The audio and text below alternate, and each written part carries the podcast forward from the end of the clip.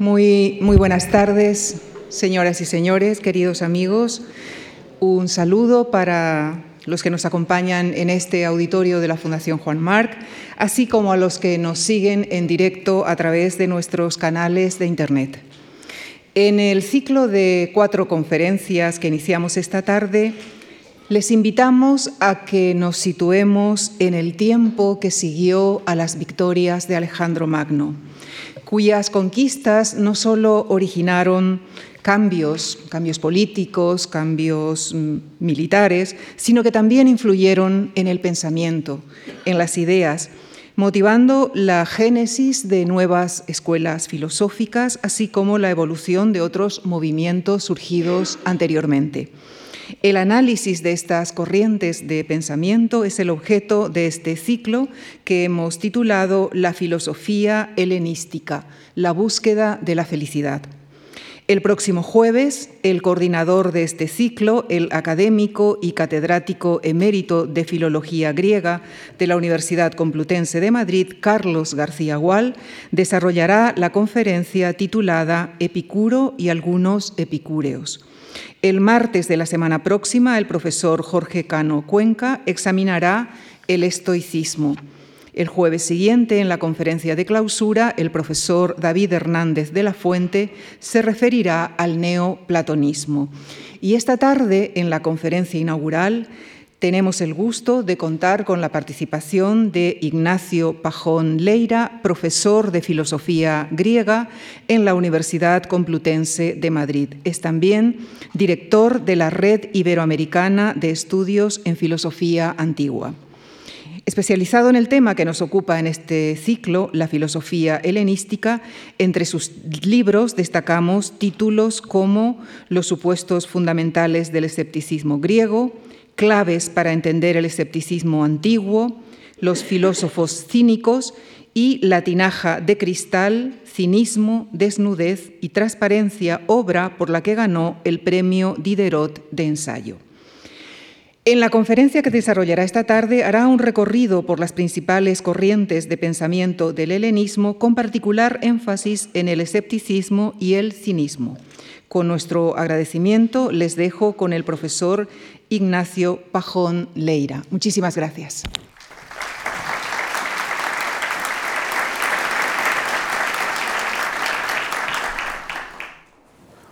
Muchas gracias. Eh, antes que nada quiero empezar dando las gracias a la casa, dando las gracias a la Fundación Juan Marc por la invitación que nos han hecho, la invitación a hablar hoy aquí, la invitación a eh, impartir este curso, este ciclo, del que todos los compañeros que lo vamos a impartir estamos especialmente contentos e ilusionados. Nos parece que es una temática candente, una temática de muchísima importancia y de mucha vinculación con el mundo contemporáneo y que esperamos que tenga una recepción eh, acorde. Realmente es una verdadera alegría tener ocasión de eh, hablar de un tema como este ante un público tan amplio y tan eh, predispuesto. El tema, como acabamos de escuchar, va a ser fundamentalmente un recorrido por la filosofía helenística. Un recorrido por la filosofía helenística en la que vamos a tratar algunas de las claves que hicieron que esta etapa del pensamiento reciba un nombre diferente de la etapa clásica, que se entienda de alguna manera que hay una diferencia entre la Grecia clásica y la Grecia helenística, eh, y las consecuencias que eso tuvo de cara a la historia del pensamiento, como de alguna manera el pensamiento helenístico tiene una identidad propia, una identidad propia que responde a las circunstancias sociales que se estaban dando en su tiempo y que intenta ser principalmente una forma de encontrar una salida a algunas de las características eh, que la propia sociedad está generando en este momento histórico. El helenismo, como periodo histórico, como es sabido, abarca unas fechas extremadamente concretas, desde el 323 a.C., año de la muerte de Alejandro Magno, hasta el 31 a.C., que es la fecha de fin de la República Romana, el auge del imperio, pero también es la fecha en la que eh, desaparece el último espacio de autonomía política griega, el último espacio geográfico político en el cual todavía los griegos tienen la capacidad para tomar decisiones políticas con independencia, que es el Egipto tolemaico, el Egipto que hasta ese momento había estado regido por la Casa de los Ptolomeos, de origen griego, vinculada con uno de los generales de Alejandro Magno, y que concluye con esa última representante dinástica, que es Cleopatra, la conocida Cleopatra, también coincidiendo con ese año. De este modo podemos ver que es un periodo fundamentalmente vertebrado por la eh, expansión cultural de Grecia, la expansión cultural de lo que forma la mentalidad griega tanto en lo que respecta a la ciencia, en lo que respecta al arte, en lo que respecta al idioma, como evidentemente en lo que respecta al pensamiento. Una expansión cultural hacia Oriente fundamentalmente, aunque después también se va a producir hacia el Mediterráneo que se inicia con Alejandro. Alejandro es incuestionablemente un factor determinante. La vida de Alejandro Magno produce ese cambio de una forma más clara que ninguna otra. Quizá Alejandro Magno es una de las personas que más han influido a lo largo de la historia en la propia configuración del tiempo posterior a su vida. Marca la historia de una manera profundísima. No se puede entender Grecia igual antes y después de Alejandro Magno. Alejandro produce transformaciones, sobre todo a nivel conceptual. No se trata solamente de las transformaciones políticas, de las transformaciones económicas, sino también de la forma en la que la mentalidad de la gente cambió después de la vida de Alejandro Magno. Em, como he sabido, además, después de su vida, Alejandro, que había construido un inmenso imperio, no consolidó ese nuevo poder político, no se produjo una consolidación dinástica, sino que al morir eh, sin un heredero claro provocó su muerte, de alguna manera, una etapa de conflictos, de guerras, de contiendas dinásticas que van a marcar con bastante intensidad el periodo posterior. Eh, y al mismo tiempo, el imperio que era una forma política nueva para el mundo griego, una forma política en la que no se habían regido anteriormente, el imperio degeneró, se, se partió en una serie de reinos helenísticos, reinos cuya cabeza eh, aparecieron cada uno de los eh, generales de Alejandro que tomaron el poder regionalmente después de la caída de Alejandro, eh, reinos que de alguna manera también supusieron el borrado de un cierto límite conceptual previo que permitía a los griegos orientarse. Eh, hay muchos de estos elementos conceptuales que van a cambiar en profundidad entre la etapa clásica y la etapa helenística, pero quizá uno de los más importantes es la difuminación de la frontera entre lo griego y lo bárbaro. Eh, los soldados y funcionarios griegos y macedonios que avanzaron con las tropas de Alejandro y se asentaron en cada uno de los nuevos territorios conquistados, se convirtieron en el nuevo cuerpo del Estado allá donde se quedaron y eso convirtió el Estado en un Estado griego, cada uno de los estados que se formaron desde cierto punto de vista es un Estado griego, pero con una población mixta entre griegos y lo que hasta ese momento eran concebidos de forma genérica y conjunta como bárbaros. Bárbaros que por primera vez se incluyen y se introducen también en el nuevo Estado. Parte del funcionariado permaneció, parte de las propias tropas se incorporó, Alejandro incorporó tropas de, de otras eh, procedencias y por lo tanto se produce una cierta mezcla que hasta ese momento nunca se había dado, una mezcla que tiene incuestionablemente unos efectos conceptuales también notables. Se produce una cultura común que con pequeñas modificaciones se puede decir que abarca la práctica totalidad del espacio helenizado y al mismo tiempo esa cultura se da en unas circunstancias que no podemos evitar caracterizar como crisis, en unas circunstancias de crisis. El helenismo en su conjunto, el mundo helenístico, es un mundo en crisis, en el que se han producido muchos cambios muy repentinamente, muy rápidos, y al ciudadano griego de a pie no le ha dado prácticamente tiempo a asimilarlos. Cambios de lo más variado, cambios de muchísimos tipos distintos, que han marcado a la cultura griega con profundidad y que han hecho que eh, de alguna manera necesite, el ciudadano necesite una nueva forma de respuesta. No me, no me, estoy refiriendo única y exclusivamente a cuestiones del tipo los daños que pueda producir el conflicto. Hay, por supuesto, muchos conflictos, lo acabamos de mencionar, pero esos conflictos no están de alguna manera eh, causando daños que sean especialmente nuevos, especialmente novedosos o cuantiosos. La, guerra del Peloponeso eh, habría sido quizá en eso todavía mayor, habría tenido una más profunda cantidad de daños directos, pero sí un deterioro de lo que había sido hasta ese momento el marco conceptual de identificación del ciudadano griego. Eh, en primer lugar, la caída de la polis. Es algo que se trata mucho cuando hablamos de helenismo y en una introducción al pensamiento helenístico es inevitable hablar de ello. Tenemos que ser conscientes de lo que se está hablando. Por supuesto, esto no quiere decir que la polis como ciudad desaparezca. La ciudad permanece, sigue habiendo ciudades. Lo que pierde es su capacidad de autonomía política y su concepción como una unidad independiente pasa a formar parte de una unidad política más amplia y al pasar a formar parte de una unidad política más amplia tiene eh, ya que depender de instancias superiores y no tiene la concepción identitaria que tenía hasta ese momento. Eso va a provocar un efecto inmediato de desorientación en el ciudadano. De hecho, es muy significativo que para hablar del griego utilicemos la palabra ciudadano, que estemos diciendo que se concibe a sí mismo como ciudadano. El ciudadano es lo que es por referencia a su ciudad es de hecho una pequeña parte de la ciudad y se identifica con su ciudad, identifica la ciudad como el foro de su acción ético-política. En el momento en que los cambios producidos por la vida de Alejandro hacen que esa unidad que daba marco y acogida ética y política a la acción del ciudadano desaparezca como tal, el problema básico que nos vamos a encontrar es que el antiguo ciudadano, ahora súbdito, eh, ha dejado de tener claro cuál es su papel en el mundo y eso necesita, de alguna manera, una reflexión reubicadora. Eh, esto, combinado con la disolución parcial de la frontera entre lo griego y lo bárbaro, va a provocar que la crisis de desubicación sea prácticamente generalizada que tengamos que entender que casi cualquiera en este contexto está preocupado por intentar redefinirse, intentar redefinir su identidad, intentar redefinir eh, su vínculo con la realidad y su vínculo con el conciudadano, con el antiguo conciudadano, que ahora ya no es conciudadano, sino con súbdito, si me permitís que me invente la palabra. Em, esta crisis de desubicación va a abarcar la totalidad del periodo helenístico, prácticamente se puede decir que sigue siendo una característica que arrastra el ciudadano helenístico incluso en la etapa tardía y en ciertos sentidos incluso no deja de estar presente en el periodo posterior. Por supuesto, hay una marca también definitoria y, distintiva entre el periodo helenístico y el periodo romano, el plenamente periodo imperial romano, pero a nivel de historia de la filosofía, que es lo que nos ocupa hoy aquí, esa diferenciación no es tan profunda, no es tan radical vamos a encontrarnos síntomas muy próximos y, rasgos muy comunes entre la etapa helenística y la etapa romana. Y entender adecuadamente la etapa helenística permite entender adecuadamente la etapa romana.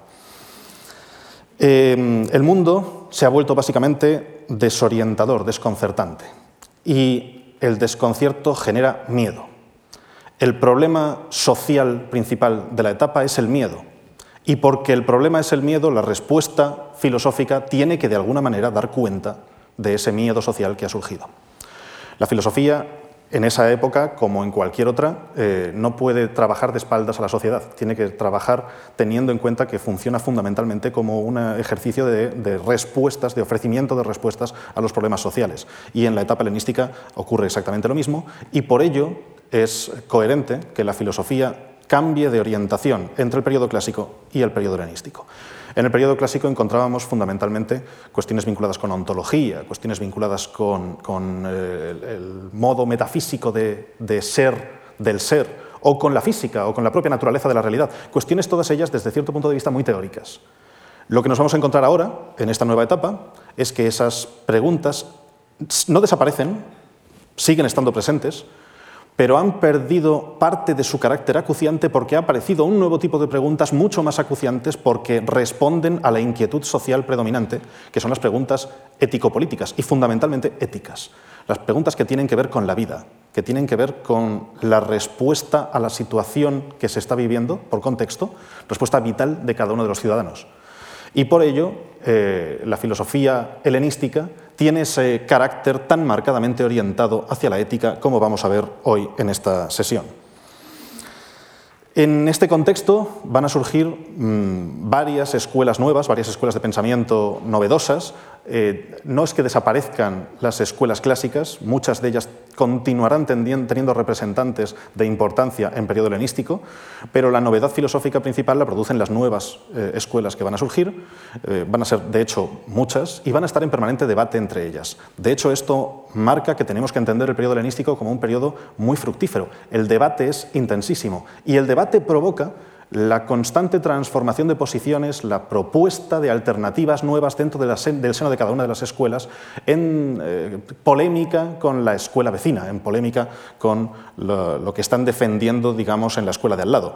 Es necesario producir ese debate y ese debate genera una enorme riqueza conceptual. Así que se trata de una etapa de florecimiento filosófico, contra lo que muchas veces se ha dicho. Es una etapa de florecimiento de la cual nosotros tenemos una gran dificultad a la hora de dar cuenta porque eh, no conservamos tanto material textual directo como de la etapa clásica. Dentro de ese conjunto de formas de filosofía nuevas que van a surgir eh, están las que vamos a tratar a lo largo de este ciclo. Eh, nos podemos encontrar, por ejemplo, el epicureísmo, la filosofía epicúrea, que es desde cierto punto de vista, entre otras cosas, tiene muchas más características, pero desde cierto punto de vista es una respuesta a esa situación problemática y de crisis que se ha generado. Una respuesta que eh, parte en cierta medida de una concepción de qué es lo que ocurre si borramos los límites de ese espacio de lo ético político que era la antigua polis. Se puede entender de muchas maneras qué es lo que pasa si las fronteras de la polis caen, si, digamos, eh, hacemos el experimento mental de concebir que el, muro de la ciudad se ha venido abajo. Si desaparece la frontera conceptual, podemos entender entre otras cosas, que el mundo del exterior, que lo que ocurre fuera de la polis, inunda el espacio de la polis. Es decir, que ese espacio hostil y extraño eh, exterior entra en el espacio de la ciudad y que por lo tanto desaparece el marco propio de la política, el marco de la interacción política. Y lo que nos queda entonces es un recogimiento. Lo que nos queda es la necesidad de un recogimiento hacia lo más próximo e íntimo, hacia las fronteras de lo doméstico, las fronteras de la casa, hacia la relación con los amigos, la relación con los familiares, la relación con los próximos, y por lo tanto una forma de filosofía vertebrada por la amistad como, como su vínculo relacional principal. Sobre esta escuela, en la que tratará muchísimos aspectos más, va a tratar Carlos García Gual en la siguiente sesión de este ciclo, eh, con, mayor detenimiento. Otra alternativa que casi podríamos concebir como el negativo de la que acabamos de plantear es el estoicismo. El estoicismo mm, va a ser un tipo de respuesta que concibe de la manera opuesta lo que ha ocurrido cuando ha desaparecido ese límite conceptual de la ciudad, cuando se ha venido abajo esa autonomía política.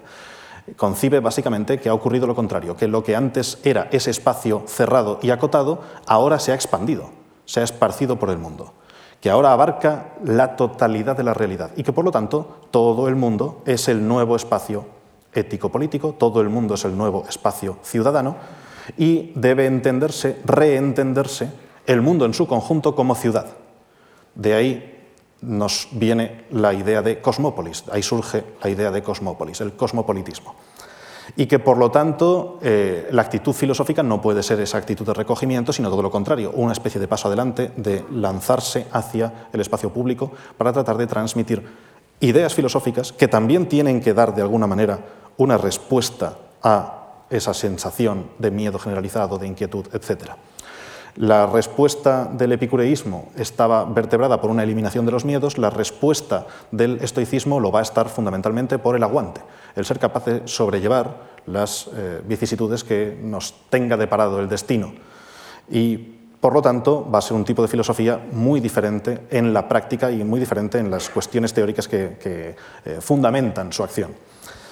Eh, esto se puede entender incluso también vinculado con el espacio mismo en el que se desarrolla la filosofía de cada una de las dos escuelas. La escuela epicúrea en el jardín, en el espacio que es, eh, en última instancia, un espacio privado de Epicuro. En cambio, la escuela estoica en la estoa, que no es otra cosa que una plaza pública, un espacio público en la calle. Es decir, una forma de lanzar la filosofía hacia la calle, convertir la filosofía en algo de la discusión pública directa, que ya lo había sido en muchas ocasiones, pero que ahora incluso la escuela misma está situada en el espacio de la calle. Sobre esta eh, forma de filosofía tratará en la siguiente sesión eh, Jorge Cano Cuenca, la tercera sesión del curso. Em, también dentro del ciclo hemos decidido darle eh, espacio a una posición filosófica que quizá alguien podría pensar que no encaja del todo con el tema porque no se trata única y exclusivamente de filosofía helenística, que es el neoplatonismo. Pero como decía, está también respondiendo ese contexto que va a ser más romano que, helenístico, está también respondiendo de alguna manera al mismo tipo de planteamiento teórico y social. Eh, aunque surja algo después, aún responde al mismo contexto de crisis eh, identitaria. Y su respuesta, la respuesta que el neoplatonismo supone, es también parcialmente diferente. Es una respuesta ante esa crisis que trata fundamentalmente de recuperar y reinterpretar a Platón, recuperar los textos de Platón y reinterpretar la filosofía platónica para construir una filosofía ontológica y teológica que permita salir a esa desorientación a través de una redefinición del papel del ser humano en el mundo, vinculándolo fundamentalmente con su relación con la divinidad y con la relación de la divinidad con el propio mundo. Y por lo tanto una salida que tiene también una profunda raíz teológica. Sobre esta forma de filosofía, mucho más rica de lo que yo acabo de explicar, acabo de definirla en escasísimas frases, pero por supuesto tiene mucho más que tratarse, sobre esta escuela tratará David Hernández de la Fuente en la última sesión del curso. Pero si nos centramos únicamente en esas posiciones filosóficas y vemos las salidas posibles de la crisis identitaria helenística, centradas en la salida que tiene que ver con eh, el la amistad como vínculo relacional, etc. La salida que tiene que ver con el ejercicio de la virtud y con el planteamiento de una cosmópolis pública y la salida que tiene que ver con la relación con la divinidad, nos faltarían, digamos, más salidas, más alternativas posibles. De hecho, esas otras alternativas posibles se dieron en la etapa helenística, eh, y quizá han recibido algo menos de atención y son menos conocidas para el gran público, pero merecen atención, son posiciones filosóficas muy vigentes, muy valiosas, que nos hablan desde cierto punto de vista nosotros hoy, en nuestro presente, porque nosotros vivimos también una situación de crisis y también estamos en eh, la necesidad constante de intentar reconstruir nuestro papel y nuestra posición en el mundo. Me refiero a las otras dos alternativas posibles, que serían el escepticismo y el cinismo, la posición filosófica escéptica y la posición filosófica cínica. A lo largo de, de, esta hora que tenemos por delante, no me voy a referir a ellas como escuelas de filosofía, porque en realidad escuelas como tales nunca lo fueron. Son más bien corrientes filosóficas. A diferencia de las escuelas, aquí no hay una vertebración institucional, no hay una sede como tal, ni siquiera hay una ortodoxia cerrada. Se trata de posiciones filosóficas cambiantes, en las que cada uno de los representantes y las figuras principales puede tener una relación con la figura siguiente eh, desinstitucionalizada, más vertebrada por el contacto directo en la calle, incluso posiciones filosóficas que en algunos casos vamos a ver que se pueden aprender directamente escuchando y aprendiendo en lugar de estudiando y leyendo, y que no tienen esa clase de forma de transmisión tan propia del mundo académico tal y como nosotros lo concebimos hoy en día. O sea, son escuelas mucho menos académicas, son, son posiciones filosóficas que tienen mucho más que ver con la práctica directa, eh, casi diría, en la calle. Ambas son corrientes filosóficas más que escuelas y ambas, si nos fijamos, además, tienen otro rasgo en común muy interesante, que es que son eh, elementos básicos de configuración del pensamiento crítico. En los dos casos nos encontramos con posiciones filosóficas que aportan caudal de pensamiento crítico al pensamiento occidental. Los escépticos ayudando a poner todo en cuestión, a poner todo en duda y a eh, calibrar adecuadamente el papel que la duda tiene en la tarea filosófica, centrándose a veces mucho más en la pregunta que en la respuesta. Y el cinismo haciendo algo que prácticamente podemos considerar equivalente, pero en el terreno social, poniendo en cuestión las estructuras sociales, las convenciones, las leyes, las normas, eh, todas las normas de conducta con las cuales nos regimos y que, en última instancia, hacen que nos movamos como nos movemos en el espacio común que es la ciudad, que, por lo tanto, interactuemos como interactuamos con los demás. En una situación de crisis como esta, ambos replanteamientos críticos resultan especialmente importantes e interesantes. En lo que se refiere al, escepticismo, eh, quizás sea la posición filosófica que mejor representa esta necesidad de salir de la desubicación. La motivación del filósofo escéptico está vinculada de forma directa con esa necesidad de reubicarse. Fue la corriente de pensamiento antiguo que más intensamente trabajó desde las dudas y que entendió que tenía que dar cuenta de aquello que dudaba casi más que de aquello que no dudaba, quizá porque en última instancia no dudar es eh, menos riguroso, menos científico. No dudar eh, corre el riesgo de ser prácticamente más bien una cuestión de voluntad. En cambio, la duda, bien empleada, sirve para entender eh, lo que no sabemos. Por lo tanto, los escépticos van a ser quizá algo así como representantes de una intención de compendiar el no saber, de intención de compendiar hasta dónde llega nuestro nivel de desconocimiento. El término mismo, escepticismo, proviene de una palabra griega, skeptomai, que eh, significa mirar, pero mirar cuidadosa y detenidamente algo. Mirar con detalle, mirar con cuidado, mirar prestando la atención que aquello que se mira requiere y necesita. Por lo tanto, quizá desde cierto punto de vista, una palabra que tiene una relación próxima con nuestro concepto de investigar, pero sin la connotación que nosotros le añadimos posteriormente de investigación y desarrollo, no, está, no es una investigación orientada a luego construir ninguna clase de resultado como producto de esa, mirada, o con nuestra noción de observación, pero observación detenida y cuidadosa, no sencillamente la mera observación, sino una observación eh, calmada, reposada. Em, esta forma de mirar va a tener un gran calado en la propia configuración de la corriente filosófica escéptica. El punto de partida del escepticismo es la búsqueda del modo de liberarse de la inquietud, que solo puede llevarse a cabo, según ellos, prestándole la atención debida al mundo en el cual estamos perdidos y estamos desorientados, prestando a cada una de las características que tiene ese mundo la atención que merece para que podamos llegar a dar una respuesta que tenga alguna clase de sentido y no precipitarnos en la respuesta. Son, por lo tanto, una posición filosófica muy poco tendente a la precipitación, con mucha voluntad de pausa, de calma y de tiempo. Eh, liberarnos, decía, de la inquietud, parece necesario, para poder llevar a cabo una tarea de este tipo, para abandonar la inquietud, llegar en primer lugar, y antes que ninguna otra cosa, a distinguir con claridad lo verdadero de lo falso, algo que es evidentemente problemático. Distinguir verdad de falsedad. Una búsqueda, por cierto, que también es muy contemporánea hoy para nosotros, en el contexto en el que nos encontramos. Es muy mm, familiar para nosotros el problema desde el punto en el que nos encontramos de relación con la verdad a través de las redes sociales, a través de la desinformación, etc. Bien, pues el problema que se encontraron los filósofos escépticos es muy similar y tiene mucha relación con el contexto en el que nos encontramos hoy, el tipo de respuestas que ellos dieron.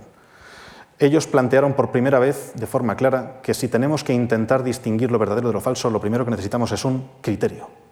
Necesitamos la construcción de un criterio de verdad que que nos sirva para determinar cuándo nos estamos equivocando. El problema básico de ese criterio, que es una herramienta filosófica, ese criterio que es algo que nos sirve para discriminar un tipo de propiedades de otro, un tipo de proposiciones de otro, el problema básico que se encuentran los escépticos es que sin llegar nunca a afirmar que no existe, nunca van a decir que no hay criterio de verdad como tal, cada una de las propuestas de criterio de verdad que el resto de posiciones filosóficas les están proponiendo, a ellos siempre les parecen insuficientes. Los someten a, crítica, los someten a prueba y se encuentran una y otra vez con que al menos hay un caso en el que ese criterio no identifica adecuadamente lo verdadero y lo falso. Y si eso pasa, no podemos estar seguros de que no pase más veces. Y si no podemos estar seguros de que no pase más veces, no nos sirve como criterio.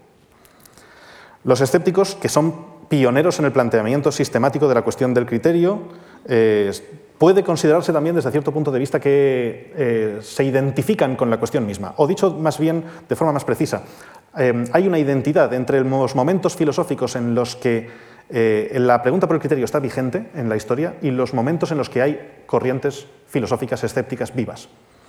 Cada vez que los escépticos dejan de estar presentes, la pregunta por el criterio pierde importancia y acaba desapareciendo. Y eso nos permite también identificar una de las cualidades importantes que va a tener esta posición filosófica. Dinamiza. La presencia del escepticismo dinamiza. Se les suele criticar muchas veces que ellos no aportan gran cosa. Y es cierto, la posición filosófica escéptica no, no consiste fundamentalmente en aportar teorías. Más que aportar teorías, ponen en tela de juicio las teorías de los demás y provocan la movilización de las otras posiciones filosóficas para que modifiquen sus propuestas viendo sus fallos, viendo sus debilidades. Esto dinamiza muchísimo la filosofía. Esto hace que el pensamiento avance a mucha velocidad, que cambie de forma constante, que se perfeccione Y cuando deja de ocurrir, provoca todo lo contrario. Provoca, si deja de ocurrir esa dinamización, que las posiciones filosóficas se estanquen, se escleroticen y que no surjan nuevas figuras, nuevos matices teóricos y nuevas interpretaciones de la realidad. Así que el papel y presencia de los escépticos es vital para que el pensamiento esté en pleno vigor. El motivo por el que los escépticos emprendieron esta búsqueda, como es evidente, no es tanto epistemológico como ético, no es tanto teórico como práctico, como vital. No está únicamente vinculado con la cuestión teórica de lo verdadero, sino con el papel que tiene lo verdadero en nuestras vidas, el papel que tiene lo, verdadero en nuestra dinámica cotidiana, en el día a día. El objetivo para los escépticos no es sencillamente distinguir verdades de falsedades por un mero afán teórico de distinción entre ambos tipos de proposiciones, sino distinguirlos con el objetivo de que eso contribuya a la búsqueda de la felicidad. Planteándose desde el inicio que en apariencia solo vamos a llegar a ser felices si sabemos, dicho de otra manera, solo vamos a llegar a ser felices si alcanzamos a distinguir lo verdadero y a afirmar que lo verdadero es verdadero sin margen de error. Esa era la posición filosófica de la que dicen los propios escépticos que partían. Ellos mismos consideran que ese fue su arranque y que desde ahí empezaron a hacer filosofía. Eh, la tradición considera por cierto, luego veremos que esto en última instancia no es del todo cierto, o más bien que no acaba siendo cierto. La tradición considera que el primer escéptico fue Pirrón de Elis, un filósofo muy misterioso, eh, ágrafo de época de Alejandro Magno, de hecho participó en la campaña asiática de Alejandro Magno, llegó como parte de las tropas hasta la India, incluso se cuenta que en la India observó comunidades y observó comportamientos que le llamaron mucho la atención y que provocaron parte de su cambio eh, filosófico y de su forma distinta de ver la realidad.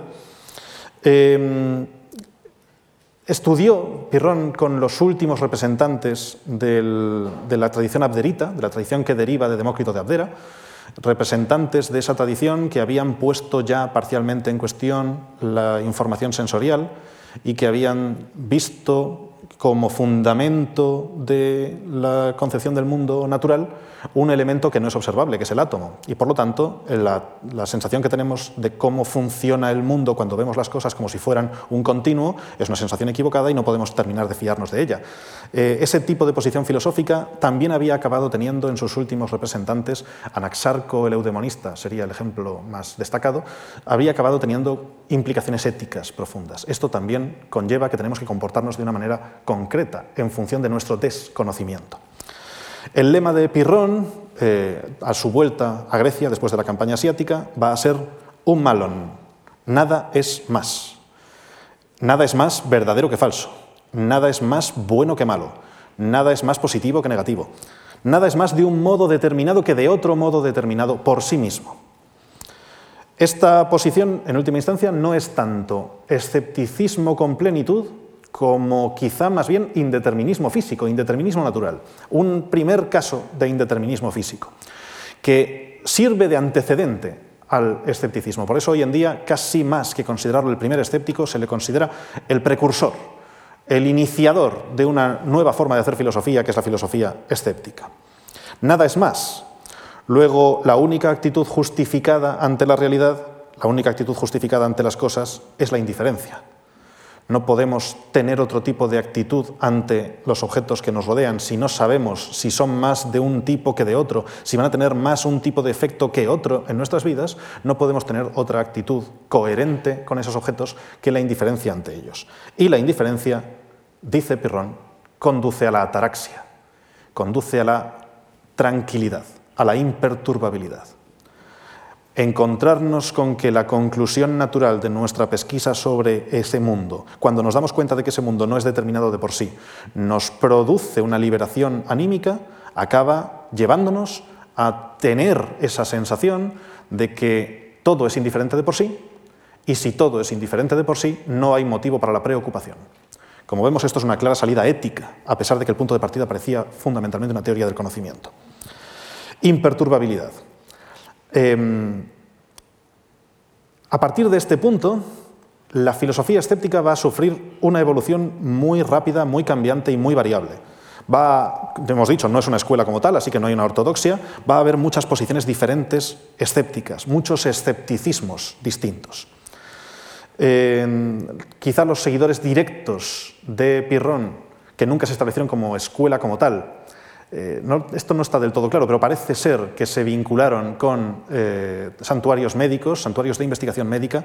La medicina de esta época estaba también en pleno proceso de transformación de su propio paradigma y de alguna manera necesitaban filósofos para terminar de construir ese paradigma, un paradigma que tenía que ser un paradigma crítico, porque se había mostrado hasta ese momento en medicina muy problemático determinar las causas de las enfermedades. Así que si la medicina quería ser efectiva, quizá tenía que olvidarse parcialmente de la noción de causa y tratar fundamentalmente la noción de síntoma y a través de la noción de síntomas, sin una dogmática causal, intentar encontrar la manera de resolver ese síntoma. Varias escuelas médicas distintas surgieron como alternativa y algunas de ellas estuvieron muy próximas al pensamiento escéptico de corte pirroniano. Y probablemente, fundamentalmente, alrededor de la ciudad de la Odisea, que está en lo que es la actual Turquía, donde eh, más intensamente se trabajó este tipo de cuestiones y de donde surgieron más filósofos eh, escépticos de la época inmediatamente posterior a Pirrón. En paralelo también va a haber otra posición eh, filosófica escéptica muy interesante, conocida como escepticismo académico. Escepticismo académico no porque tenga una tendencia academicista mayor, sino precisamente por dónde se desarrolla, en la academia, en la academia de Platón. Algo que quizá también es muy sorprendente. No solemos vincular la Academia de Platón no solemos vincular el platonismo con posiciones filosóficamente escépticas, sino que más bien consideramos que es una forma de dogmatismo, sin que el dogmatismo tenga una connotación negativa, una forma de filosofía que se vertebra a través de determinados dogmas, algunos de los cuales pueden ser, por ejemplo, la idea de que tiene que gobernar el que practica la filosofía, el que más ha alcanzado el conocimiento eh, dialéctico filosófico de las verdades, o que las cosas no son otra cosa que copias de realidades superiores, eh, intangibles, e inmutables que son las ideas. Ese tipo de, eh, conceptos es los que manejamos más cuando tratamos la Academia de Platón. Y sin embargo, hay una etapa concreta de la historia del pensamiento en la que la filosofía que se desarrollaba allí tiene un claro signo escéptico. El motivo fundamental es que la Academia nunca vio con malos ojos la crítica de la posición que tenga que ver con puesta en cuestión del conocimiento sensible porque en el fondo es algo que apoya la posición filosófica de Platón y porque también lo había hecho antes Sócrates. Y la raíz socrática aquí está enormemente presente. En el fondo, si interpretamos a Sócrates fundamentándonos sobre todo, trabajando sobre todo desde los diálogos aporéticos, Sócrates es alguien que pregunta y no acaba dando nunca una respuesta cerrada. Así que casi se puede entender también como un filósofo escéptico. En esta posición filosófica se van a articular filósofos importantísimos en época antigua, como Arcesilao o como Carnéades, de los cuales hoy hay eh, un, gran desconocimiento, es muy difícil conocerlos adecuadamente. Arcesilao, que considera que no podemos llegar a estar seguros de nada y sin embargo tenemos que manejarnos en el mundo y por lo tanto lo que tenemos que hacer es manejarnos en función de un criterio que ya no es un criterio de verdad, sino un criterio de acción, el criterio de lo razonable. No podremos nunca llegar a saber si algo es plenamente verdadero o no, pero podemos emplear lo razonable y siguiendo la pauta de lo razonable vivir de una manera coherente. Y Carneades algo parecido, aunque plantea que ese criterio de acción, en lugar de lo razonable, tiene que ser topizanón, que habría que traducirlo como lo convincente, lo creíble, lo probable, lo que nos sirve para convencernos, lo que nos permite estar convencidos, a pesar de que nuestra convicción, por supuesto, siempre mantenga esa posibilidad de ser un error, a pesar de que siempre podamos estar equivocados. Eh, como configuración final del escepticismo tendremos a dos figuras filosóficas tardías, que son Enesidemo de Gnosos y Sexto Empírico. Entre ellos hay una relación muy próxima, se trata de dos filósofos que prácticamente defienden lo mismo, con un pequeño matiz. Enesidemo eh, sería el filósofo original, el que ha construido las bases de esa última posición escéptica de la historia, y Sexto Empírico el gran transmisor Sexto empírico no es tanto, su tarea no es tanto la originalidad como la compilación, recopilación y transmisión, y tenemos la fortuna de conservar su obra. Tenemos la fortuna de que hoy tenemos la posibilidad de leer directamente a Sexto empírico. Eh, se conservan sus esbozos pirrónicos y un conjunto de tratados polémicos que mm, se van a orientar fundamentalmente contra los que enseñan, como si supieran, contra los profesores y contra los que creen tajantemente haber encontrado respuestas eh, contra los dogmáticos. Eh, bien, en cuanto a la posición filosófica cínica, eh, tenemos otro conjunto de alternativas conceptuales también muy interesantes y que van en una relación muy próxima con lo que se acaba de plantear, aunque enfocándolo más hacia la cuestión social que a la cuestión teórica, de teoría del conocimiento o de su vínculo con la ética. Eh, es una posición filosófica muy extendida durante el helenismo, pero que es de raíz socrática, es decir, ha surgido históricamente hablando un poco antes de que aparezca el helenismo. O, sus antecedentes directos más profundos han surgido un poco antes de la etapa helenística como tal. El que se suele considerar por parte de la tradición el fundador del cinismo, aunque quizá habría que tenerlo más también en mente como un precursor que como un fundador, es Antístenes, Antístenes de Atenas, uno de los discípulos de Sócrates. De hecho, el discípulo de Sócrates de más edad y uno de los discípulos de Sócrates más próximo a la propia filosofía socrática, que interpreta la tarea de Sócrates sobre todo desde una perspectiva, desde una óptica de crítica social. Interpreta que fundamentalmente Sócrates es un crítico social y que lo que está haciendo es intentar construir un discurso crítico que permita transformar la sociedad en la que vive. Eh, la tradición hace además a Antístenes maestro de Diógenes, del que sin duda es el más conocido y el más famoso de los filósofos cínicos, el que más tenemos en mente en el imaginario colectivo, Diógenes de Sinope. A pesar de que es muy probable que realmente esta relación maestro-discípulo no se produjera nunca, porque por fechas resulta bastante problemático de sostener.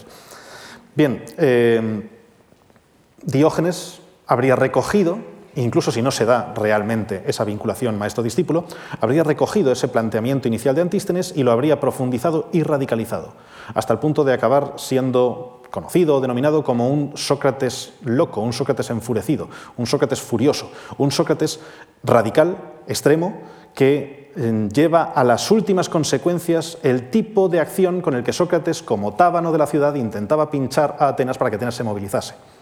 Va a haber una diferencia importante entre este tipo de filósofos y en la tarea socrática, una diferencia muy importante de hecho, que es que aquí ya no se trata única y exclusivamente de Atenas.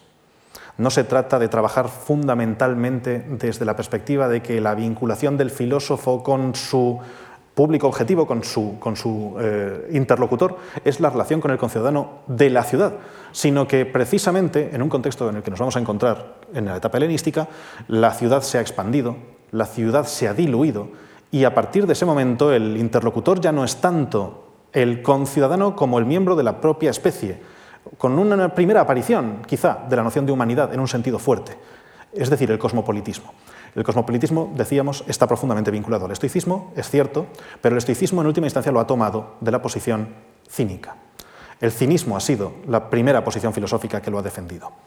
El cinismo ha entendido, por primera vez, que no se puede intentar construir una interlocución filosófica ético-política exclusivamente con aquellos que normativamente, convencionalmente, tienen la misma nacionalidad que tú, sino que hay que hacerlo de otra manera, hay que hacerlo vinculándose con algo más natural, las características naturales que nos unen, las características naturales que tenemos en común unos con otros, y esas las tenemos en común tanto con el vecino de la puerta del lado como con la persona del otro extremo del mundo a la que no veremos jamás.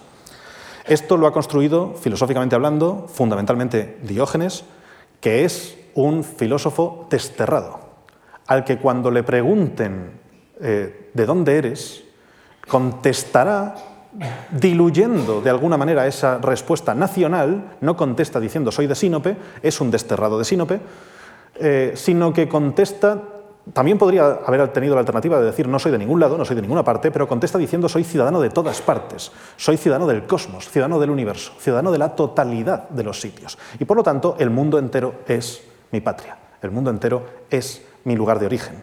Y estoy naturalmente igual de bien integrado aquí que allí. En cualquier lugar estoy igual de bien integrado porque la patria es la naturaleza misma. Esta forma de filosofía va a tener una eh, fuerte tendencia a interpretar que el problema principal social es que la sociedad en la que vivimos se ha construido desde connotaciones convencionales que se han ido acumulando con el paso del tiempo en el proceso civilizatorio y que no son específicamente hablando positivas. Más bien habría que decir que son negativas, que son la causa del mal en el mundo. Vivimos en una sociedad, según ellos, injusta, una sociedad desigualitaria, una sociedad artificiosa y que además podría ser de otro modo, una sociedad que podría ser cambiada y transformada. Vivimos en ese tipo de sociedad porque hemos aceptado como válidos valores convencionales que no están anclados de forma directa en la naturaleza. Dicho de otra forma, valores falsos. Damos por buenos valores que no tienen un fundamento natural. Y esos valores falsos que se han adoptado convencionalmente contribuyen única y exclusivamente a que el statu quo se mantenga, a que la situación en la que se encuentra la sociedad se perpetúe. Por ello, el ser humano sufre, es infeliz y vive penosamente. La alternativa, según esta forma de filosofía, tiene que ser combativa con la propia sociedad, tiene que ser combativa con los fundamentos convencionales de la sociedad. De alguna manera, lo que van a hacer los cínicos es acoger esa distinción entre fisis y nomos que los sofistas habían ya trabajado, esa distinción entre lo que es natural y lo que es convencional, pero la van a convertir en algo marcado, polarizado, algo que realmente tiene una connotación clara. Lo natural es de por sí bueno, lo convencional, lo artificioso, es malo, tiene que ser eh, de alguna manera contravenido para recuperar el espacio de lo natural. Porque el problema básico es que, de hecho, eh, no solamente se da esa distinción entre lo natural y lo convencional, sino que se da de tal manera que ni siquiera somos capaces ya, hoy en día, de identificar qué es natural y qué no. Con un ejemplo directo, en cualquier contexto en el que nos encontremos, pensamos que el modo en el que se hacen las cosas donde estamos, si es el modo en el que siempre se han hecho, es el modo natural de hacer las cosas. Y lo que nos dicen los cínicos es no tiene por qué ser así. No tiene por qué realmente el modo en el que siempre se han hecho las cosas ser el modo de hacer las cosas, el modo natural de hacer las cosas.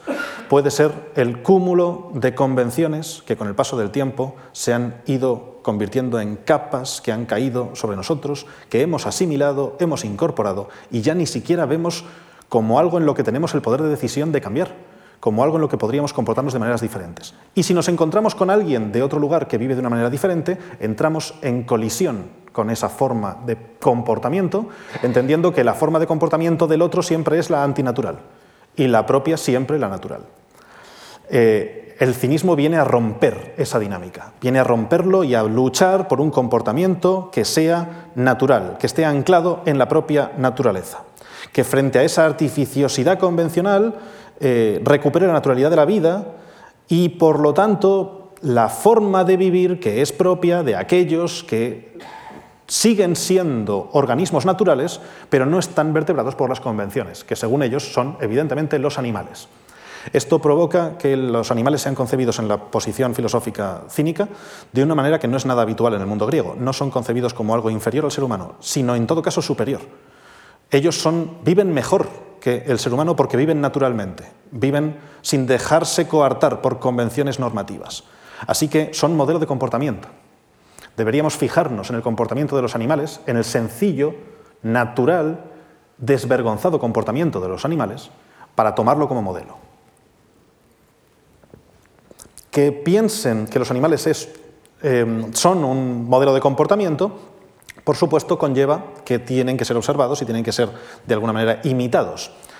Y esto no significa que se tenga que imitar en cualquier tipo de contexto cualquier tipo de comportamiento animal. Una crítica muy básica que se le suele hacer al cínico es si estás en contra de la convención social, si estás en contra de la artificiosidad convencional, ¿por qué sigues en la ciudad?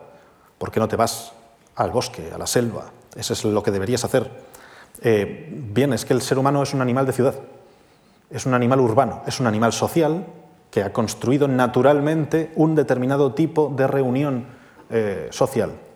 Y el otro ejemplo que uno puede encontrarse de esa clase de comportamiento natural es el del perro. Por supuesto, podríamos pensar conceptualmente en el perro con amo, el perro que obedece órdenes, el perro atado con una cadena. No están pensando en ese tipo de comportamiento del perro, sino el perro no sometido a otra convención que es la cadena, a otra convención que es la orden dictada por el ser humano. El perro suelto, el perro asilvestrado, el perro callejero.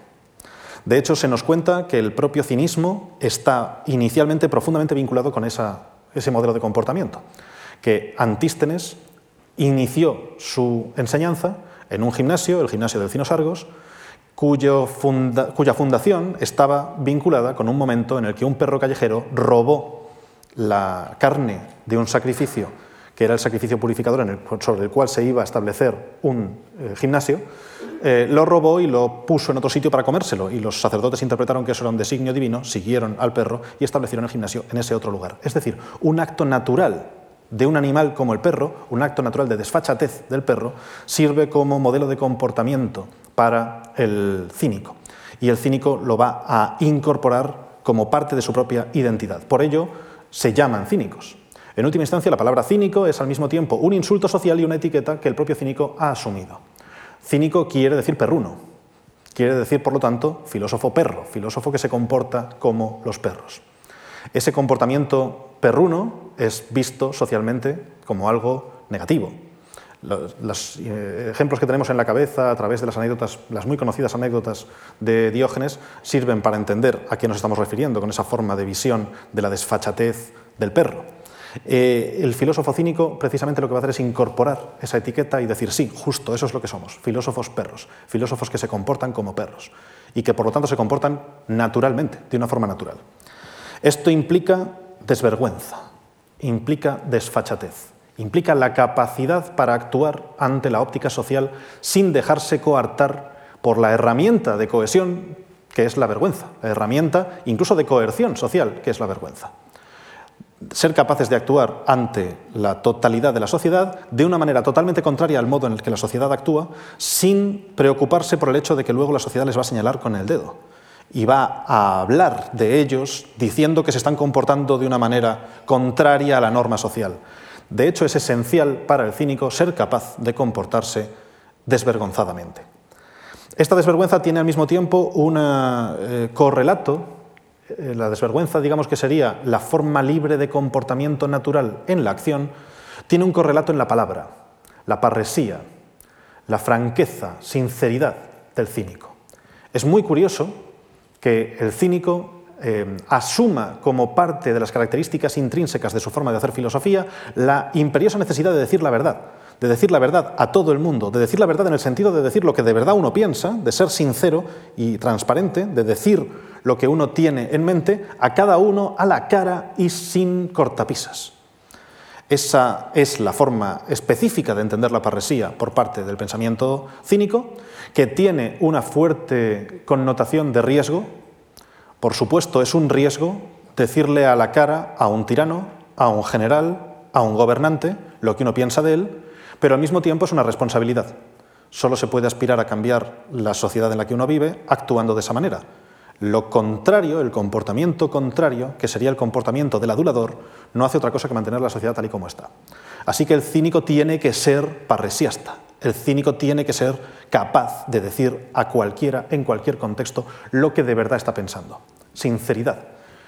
Esto es muy curioso porque la palabra cínico en castellano ha acabado significando justo lo contrario. Nosotros tenemos en mente cuando escuchamos la palabra cínico una definición que prácticamente hace del cinismo una suerte de, casi sinónimo de hipocresía. Cínico es, de hecho, ni siquiera solamente hipocresía, hipocresía descarada.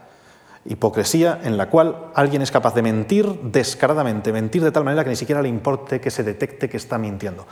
Esa forma de concepción del término cinismo eh, está totalmente alejada del sentido original filosófico en el mundo clásico, en el mundo helenístico. El, cínico helenístico no miente.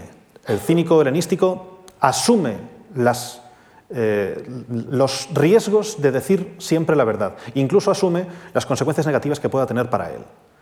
Y así tenemos que entender muchas de las anécdotas que tratan las distintas formas de enfrentarse los cínicos con cada uno de los gobernantes de su tiempo. Por supuesto, así hay que entender también esa casi confrontación que tiene Diógenes en la famosa anécdota que lo relaciona con Alejandro Magno, en el momento en el que Alejandro Magno viene a decirle que le ofrece lo que, lo que quiera, que le pida lo que quiera, que se lo va a conceder, y Diógenes tumbado en el suelo, en el cerámico, recibiendo un rayo de sol, lo único que le dice es, sí, pues apártate que me estás quitando el sol. Eh, esa forma de respuesta por parte de Diógenes, de hecho, muestra quién es, en última instancia, rey de verdad. Diógenes es rey de sí mismo. Diógenes es autarca. Es el gobernante de un reino que solo lo abarca a sí mismo. No tiene ningún súbdito exterior, ni necesita tenerlo. Precisamente no necesita tenerlo porque es autarca, porque es capaz de gobernarse a sí mismo y porque es capaz de procurarse a sí mismo todo lo que necesita.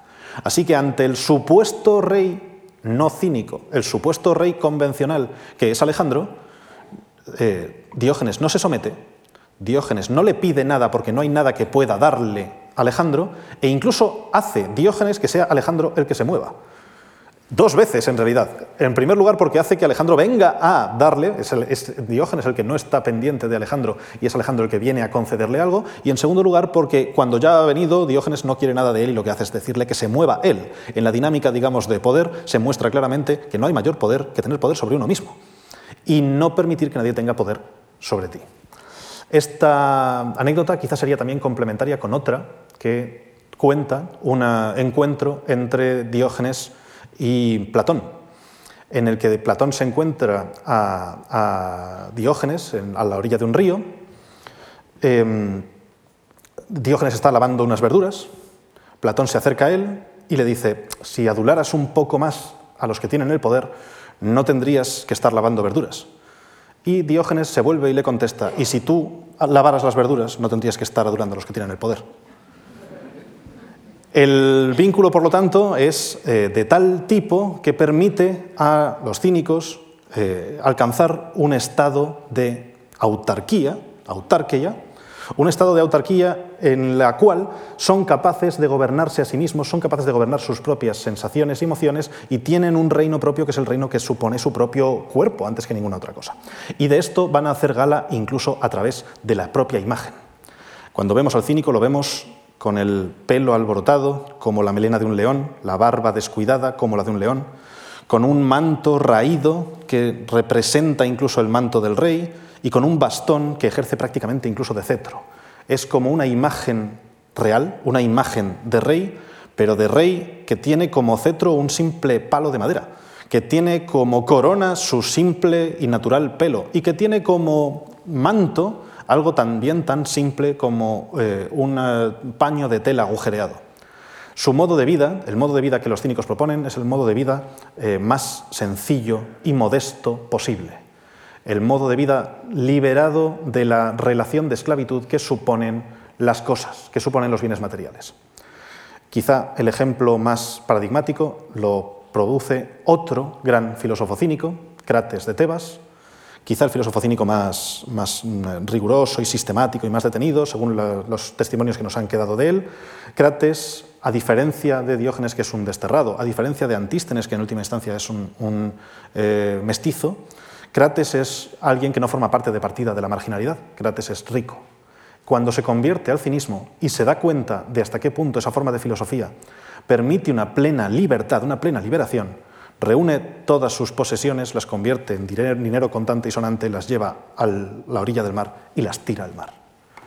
Se hace a sí mismo independiente, incluso diciendo que con eso Crates libera a Crates, es decir, que él se convierte a sí mismo en alguien libre en el momento en el que rompe las cadenas de la convención que supone la presencia del dinero, la búsqueda de las posesiones, e igualmente supondrían también otro tipo de convenciones sociales artificiosas, la necesidad de, reconocimiento social, la buena fama, el placer incluso.